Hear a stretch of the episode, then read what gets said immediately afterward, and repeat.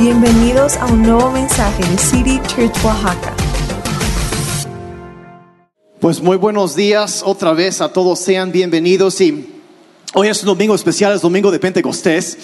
Estamos celebrando cuando vino el Espíritu Santo sobre la iglesia y vamos a, a tomar ahorita también la Santa Cena. Entonces quería, um, el formato, vamos a cambiar un poco de la reunión el día de hoy, pero quería pedirles si me pueden acompañar en sus Biblias al capítulo 14 de Génesis.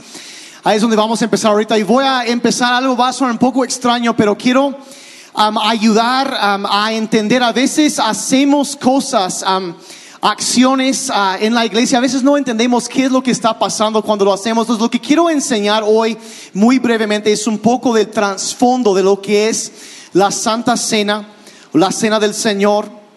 Entonces, um, vamos a empezar aquí en Génesis capítulo 14.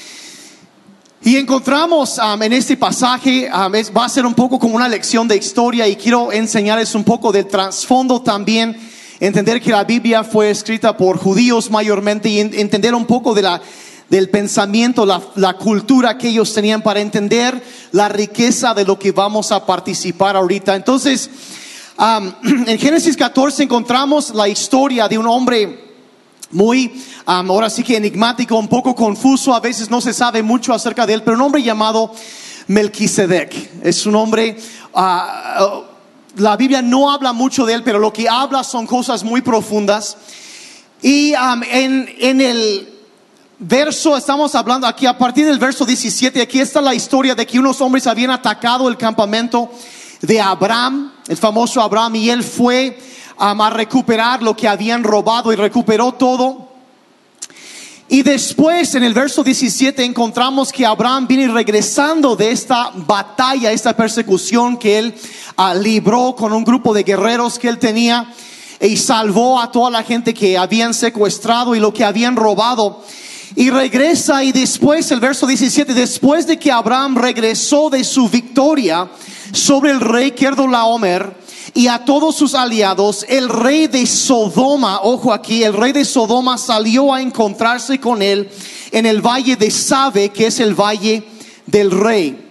Entonces eh, Abraham había peleado con este rey Laomer y otro grupo de reyes que se habían aliado con los derrotó a todos. Y regresa y este hombre, el rey de Sodoma, sale a su encuentro de, de, de Abraham. Verso 18, y Melquisedec, rey de Salem y sacerdote del Dios Altísimo, le llevó pan y vino a Abraham.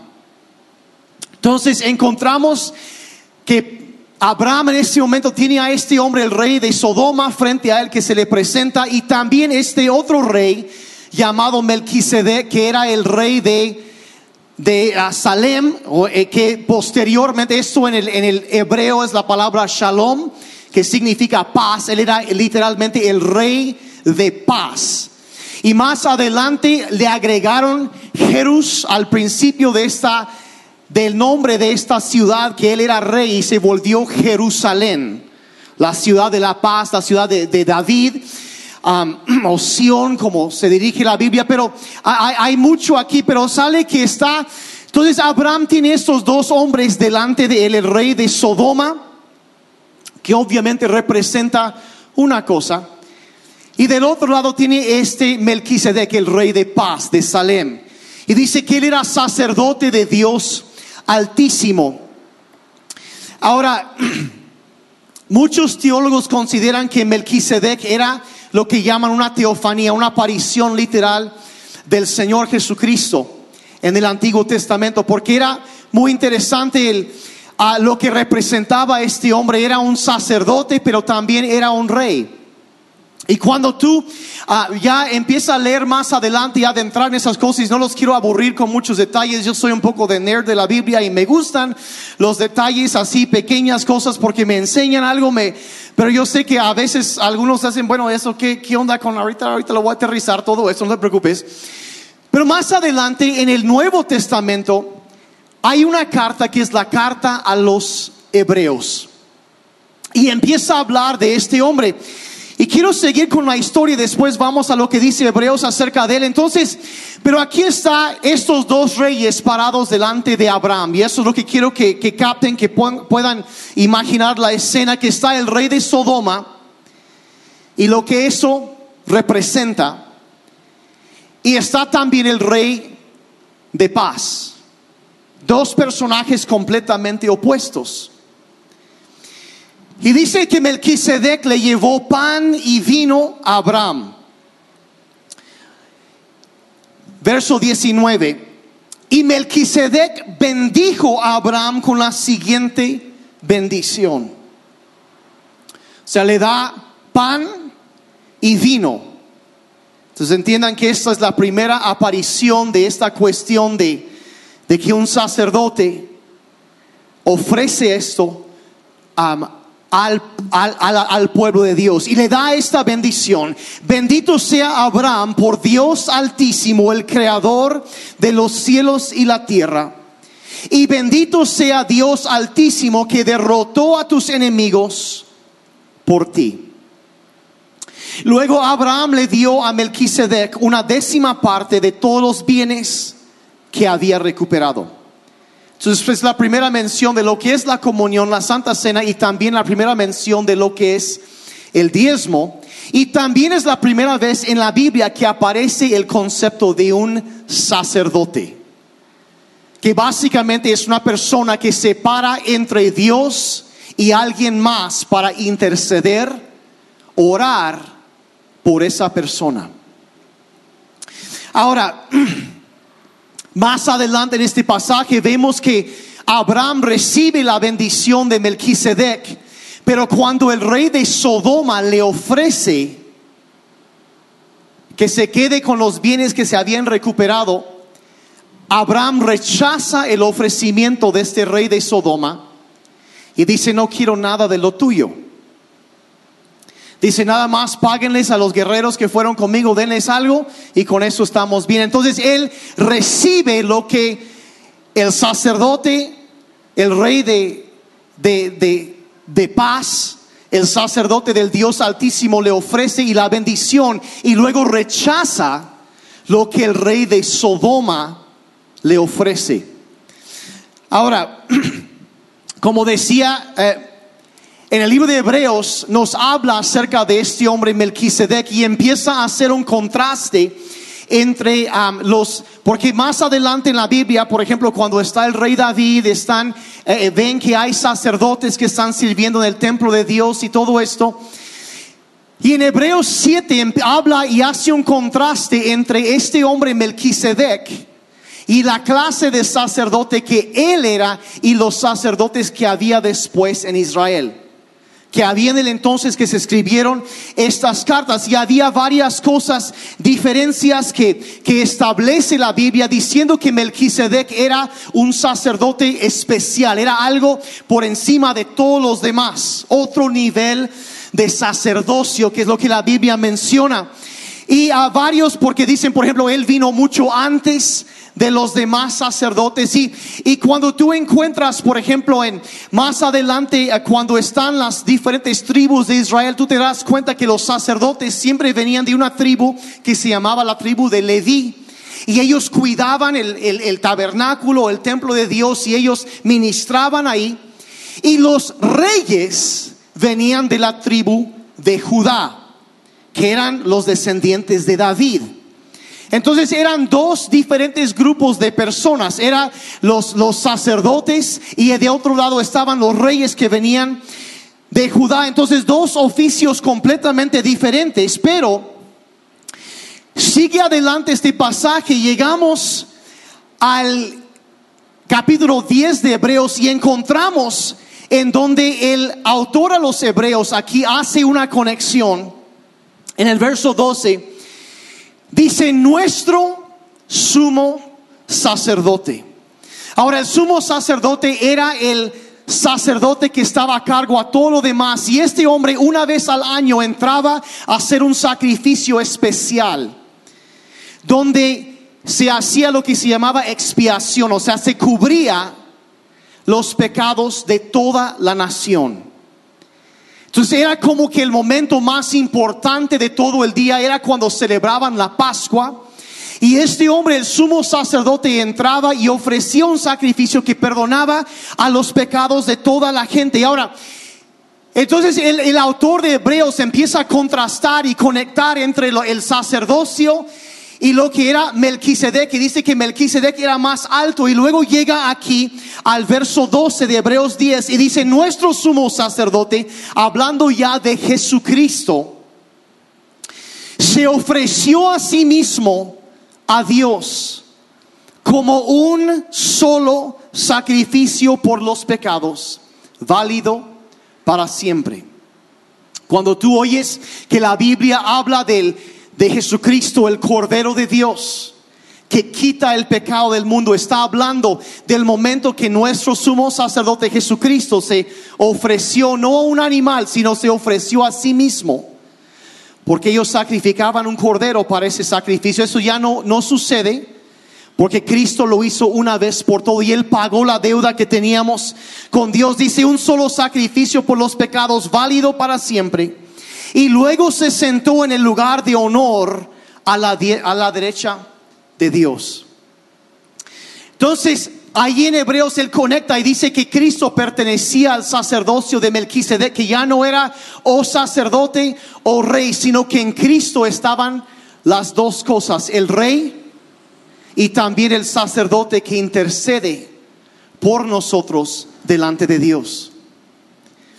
Ahora, menciono esto para que captemos qué es lo que la Biblia enseña. Ahora si vamos a Mateo 26, donde encontramos la escena de la, la noche antes de la crucifixión de Jesucristo, cuando Él instituye la cena del Señor. Y hay que tomar en cuenta eso. es- eh, espero que con lo que acabo de decir de Melquisedec, de, de cuando ofreció pan y vino, todo eso, van a entender ahorita qué es lo que sucede. Y esto en la mente de una persona judía, los, los discípulos eran judíos. Entonces, cuando Cristo hace eso, es algo muy significativo para ellos. Veamos, la escena es la última, la última cena del Señor, verso 26, Mateo 26, 26 en adelante. Dice, mientras comían, Jesús tomó un poco de pan y lo bendijo. Acuérdense qué fue lo que Melquisedec le ofreció a Abraham. Le dio pan y vino.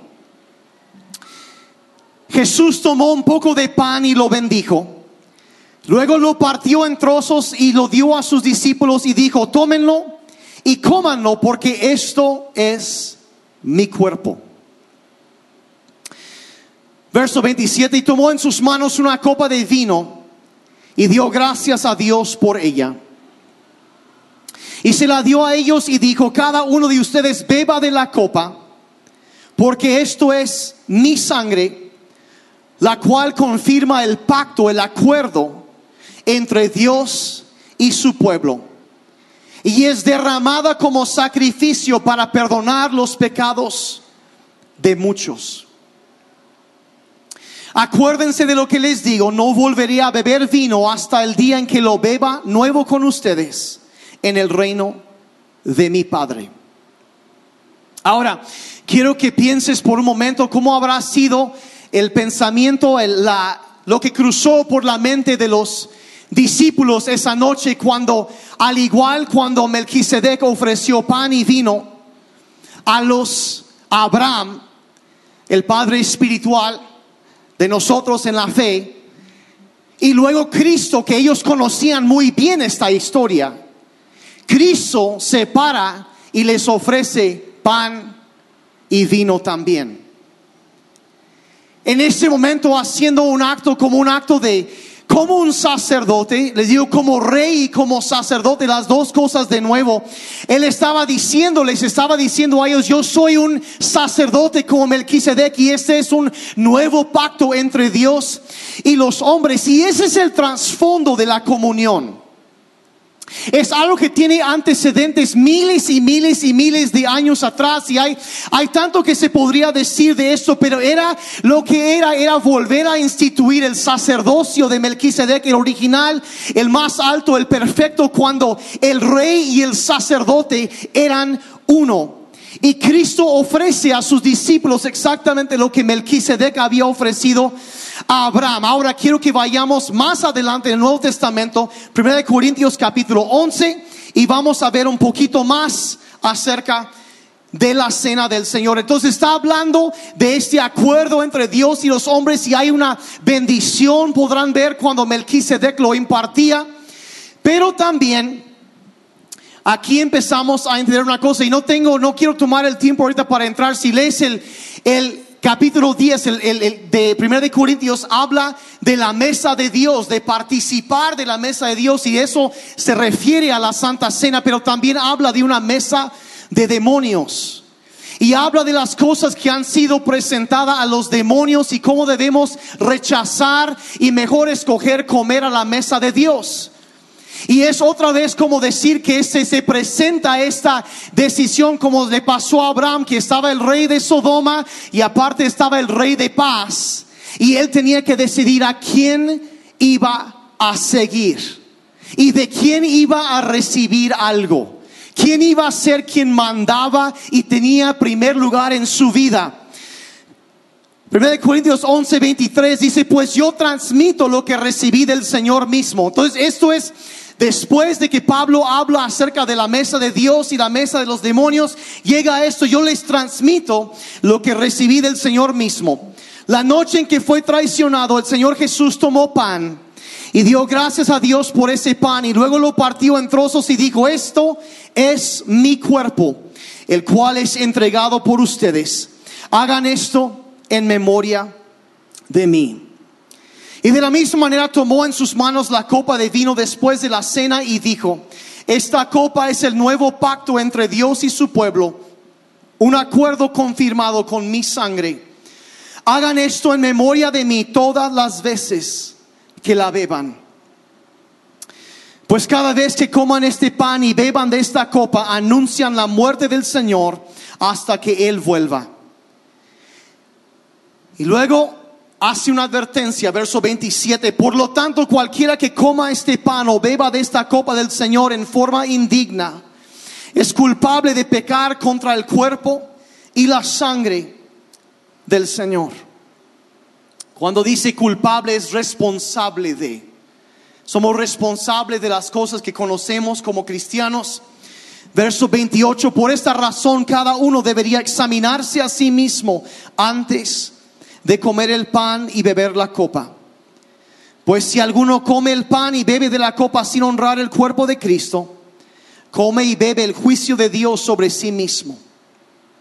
O sea, sin, otra versión dice sin discernir, en lugar de sin honrar, pero es, es, es verlo, honrarlo, discernir, entender lo que estamos haciendo, entender que hay algo espiritual sucediendo detrás de esto. Y luego sigue el verso 30, dice, es la razón por la que muchos de ustedes son débiles y están enfermos. Y algunos incluso han muerto. Entonces nos revela la seriedad, la santidad y la solemnidad también de lo que son los sacramentos. De lo que es la mesa del Señor y, y puede ser causa de, de, de problemas y pero lo que quiero llegar ahorita es que lejos de ser un medio de salvación, puede ser incluso medio de condenación. Ahora, no, no, no quiero clavarme demasiado, dice, pero necesitamos basar nuestra relación en Dios no solo porque tomamos, por ejemplo, la Santa Cena, no es el origen de eso, sino Depende si lo tomamos dignamente o indignamente. Es un asunto muy serio. Y Pablo sigue diciendo, si nos examináramos a nosotros mismos, Dios no nos juzgaría de esa manera. Sin embargo, cuando el Señor nos juzga, nos está disciplinando para que no seamos condenados junto con el mundo. Entonces lo que hace en este pasaje es hace una como que una distinción ¿Qué significa la cena del Señor? ¿Qué es un sacramento? Hay algunas cosas que son tan importantes en la vida cristiana que Dios no quería que solamente tuviéramos la ah, como que el conocimiento intelectual, sino que hiciéramos físicamente algo que representa una verdad espiritual. Eso es lo que son los sacramentos. Estudias el Nuevo Testamento encontrarás que básicamente son tres sacramentos. El primero es el sacramento del bautismo en agua que es una acción física que nosotros tomamos que representa una verdad espiritual. Cuando una persona se bautiza en agua, se considera que es como que el inicio de su vida cristiana, cuando confiesa públicamente a Jesucristo. Y la acción simboliza ser enterrado sepultado y luego resucitado. Cuando sale del agua significa ser resucitado para vida espiritual, vida eterna. Entonces Dios nos da, es de las verdades más importantes que yo estaba muerto en mis pecados, pero Cristo me ha dado vida nueva. Es lo que significa el sacramento del bautismo. Otro sacramento que también el Nuevo Testamento nos enseña es el ungir con aceite a los enfermos. Y esto es algo también importantísimo. Se nos enseña que cuando una persona está enferma, que vayan que pongan aceite sobre ellos y que oren por ellos. Ahora, ¿qué significa eso? Pues en toda la Biblia el aceite es símbolo de la operación y la presencia del Espíritu Santo de Dios. Y en el libro de Romanos, Pablo habla de cómo ese mismo Espíritu que levantó a Cristo de entre los muertos, vivificará también sus cuerpos mortales. Entonces el ungir con aceite es un sacramento que Dios ha mandado que simboliza el poder sanador del Espíritu Santo de Dios.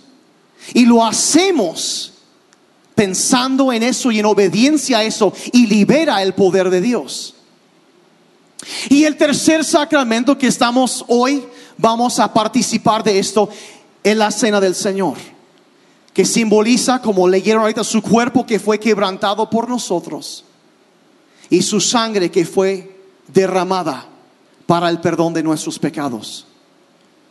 Y una de las cosas que yo quisiera enfatizar antes de tomar la cena ahorita, lo traigo muy presente en mi mente, es que cuando habla del cuerpo que fue partido del Señor en el libro de Pedro hace eco de algo que el profeta Isaías dijo. Cuando dice que su cuerpo fue quebrantado por, básicamente para perdonar nuestros pecados. Y dice, por sus llagas, el sufrimiento que él tuvo, hemos sido sanados. Y yo soy de la idea, yo creo firmemente, yo lo he visto muchas veces a personas que al participar de la cena del Señor han sido sanados por el poder de Dios, porque representa eso. Representa todo lo que Cristo ganó cuando dicen, cuando anuncian su muerte hasta que Él venga.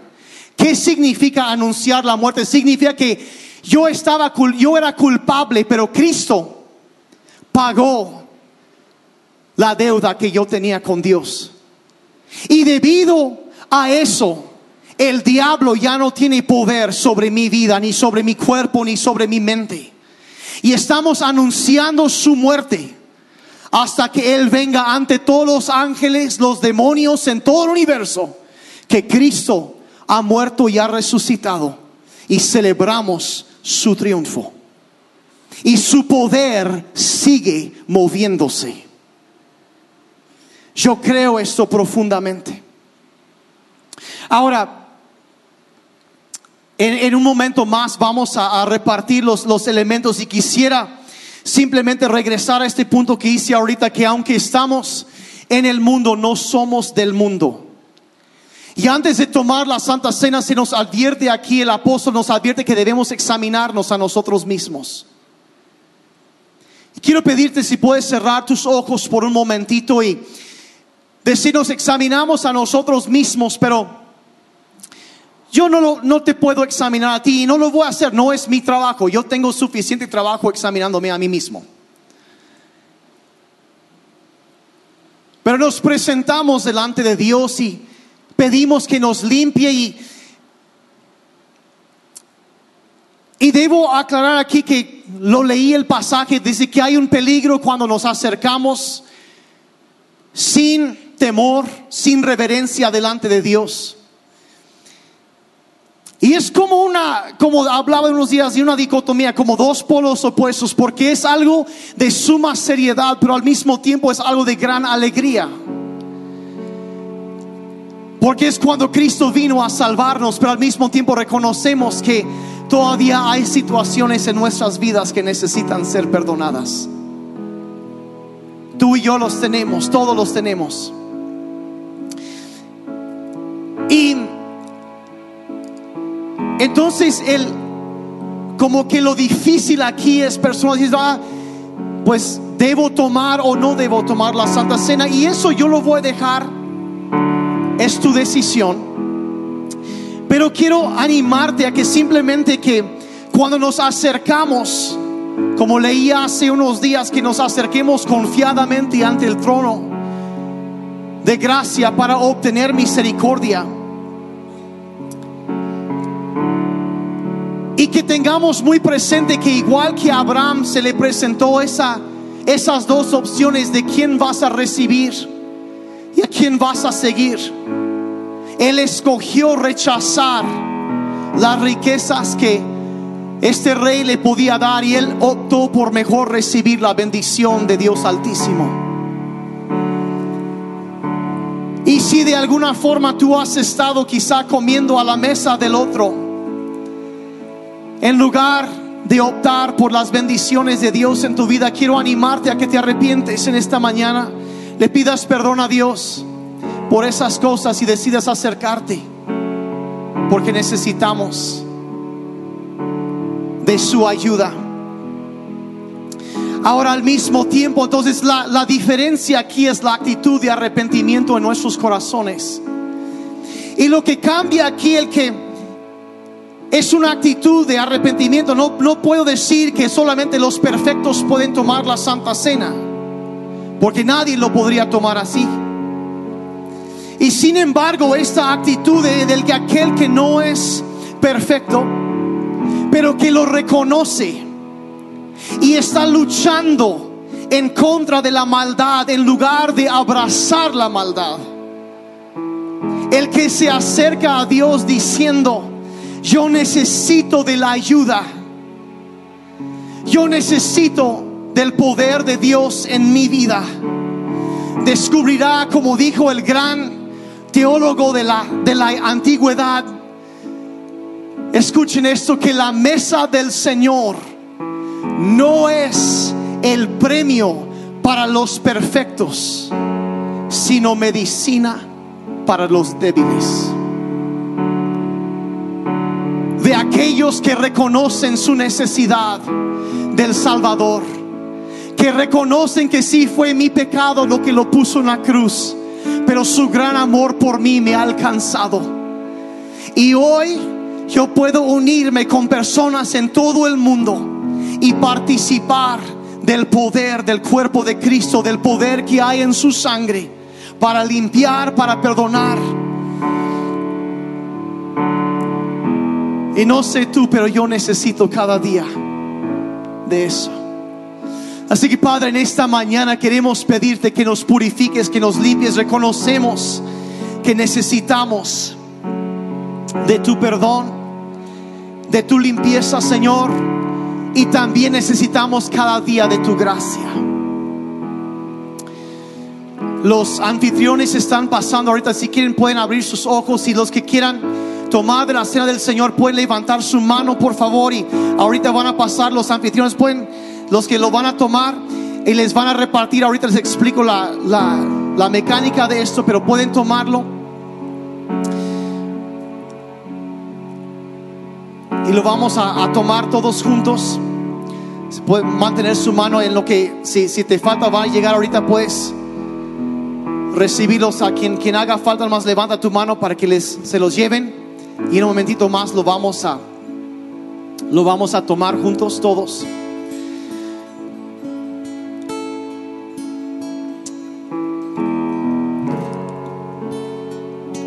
Como digo otra vez, no es el, el premio de los perfectos, sino es la medicina de los débiles. Y la Santa Cena, el mejor yo sé que lo he mencionado antes, pero muchas veces por mi esposa y yo y mi familia, muchas veces lo tomamos, a veces varias veces cada semana, porque necesitamos cada vez más. Hay una, se libera el poder de Dios. Yo, yo, yo, yo creo en un Dios de milagros. Alguien más que hace falta puede levantar la mano y los anfitriones lo harán llegar ahorita. Después vamos a tomar esto y después vamos a alabar juntos a Dios un momento. Si gustan ponerse de pie, básicamente cómo funciona esto ahorita, verán en la copita que tienen en sus manos, um, tiene dos, dos capas de plástico. Hay un plástico transparente que lo puedes levantar y hay un, hay un pequeño pedazo de pan, una oblea abajo de, esa, de ese plástico. Y después lo puedes abrir otra vez abajo y ya es el jugo que lo puedes tomar después. Es muy sencillo. Pero vamos a, a orar juntos. Padre, en esta mañana queremos una vez más agradecerte. Señor Jesús, por tu cuerpo que fue quebrantado por nosotros. Señor, por el, el sacrificio perfecto que hiciste, Señor, que vemos desde la antigüedad que tú ya ofrecías una bendición especial para aquellos que participaban de eso. Y Señor, hoy estamos aquí para reconocer que no tenemos derecho, no merecemos poder acercarnos a tu mesa, Señor. Y sin embargo, en tu gran amor por nosotros has abierto un camino para nosotros que ha sido Jesucristo, para poder llegar a ti, Señor. Padre, en esta mañana hacemos memoria de ese sacrificio. Y Padre, yo pido por cada persona que estará tomando este pan ahorita, Señor, que es como tu cuerpo que fue quebrantado. Padre, que el mismo que ese, por esas llagas que fuimos curados, que fuimos sanados, te pido, Señor, que el poder de tu Espíritu Santo venga a traer sanidad a tu cuerpo, medicina, Señor, sanando y fortaleciendo a cada persona, cuerpo, alma y espíritu. Y que eso sea de bendición para tu iglesia. Te pido en el nombre de Jesús. Pueden abrir el pan y comamos juntos, iglesia, por favor.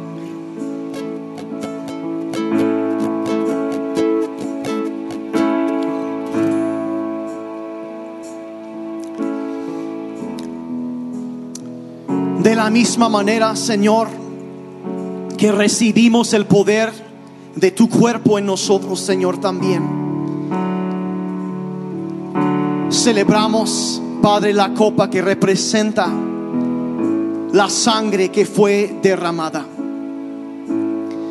La sangre que tu palabra dice que ha triunfado sobre nuestro enemigo, ha vencido al enemigo esa sangre que lo vimos simbólicamente pintado sobre las, los dinteles de las casas en el día de la primera Pascua.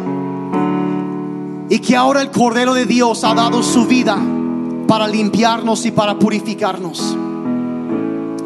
Y Señor, reconociendo nuestra necesidad de tu perdón y creyendo en la suficiencia del sacrificio que tú hiciste Hoy participamos, Señor, con gratitud de la sangre, Señor, de eso que representa la sangre que derramaste por nosotros para nuestra limpieza, para nuestra salvación.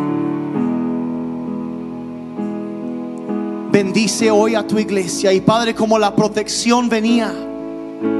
Cuando Moisés ordenó, Padre, también entendemos que eso es un cuadro de lo que sucede en nuestras vidas. Y Padre, yo pido por tu protección y tu bendición sobre cada persona que toma de esto en el nombre de Jesús. Podemos abrir la, copa y lo tomamos todos juntos, por favor.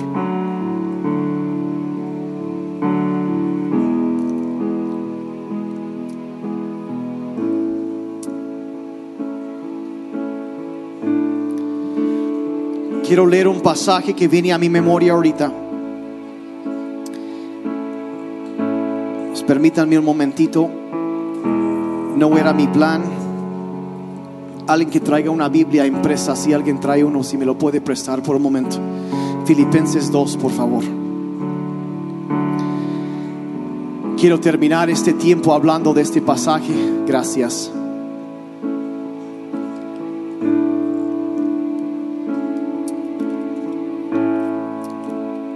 Esto es algo que, que vino a mi espíritu de, de lo que considero uno de los pasajes más hermosos de toda la Biblia.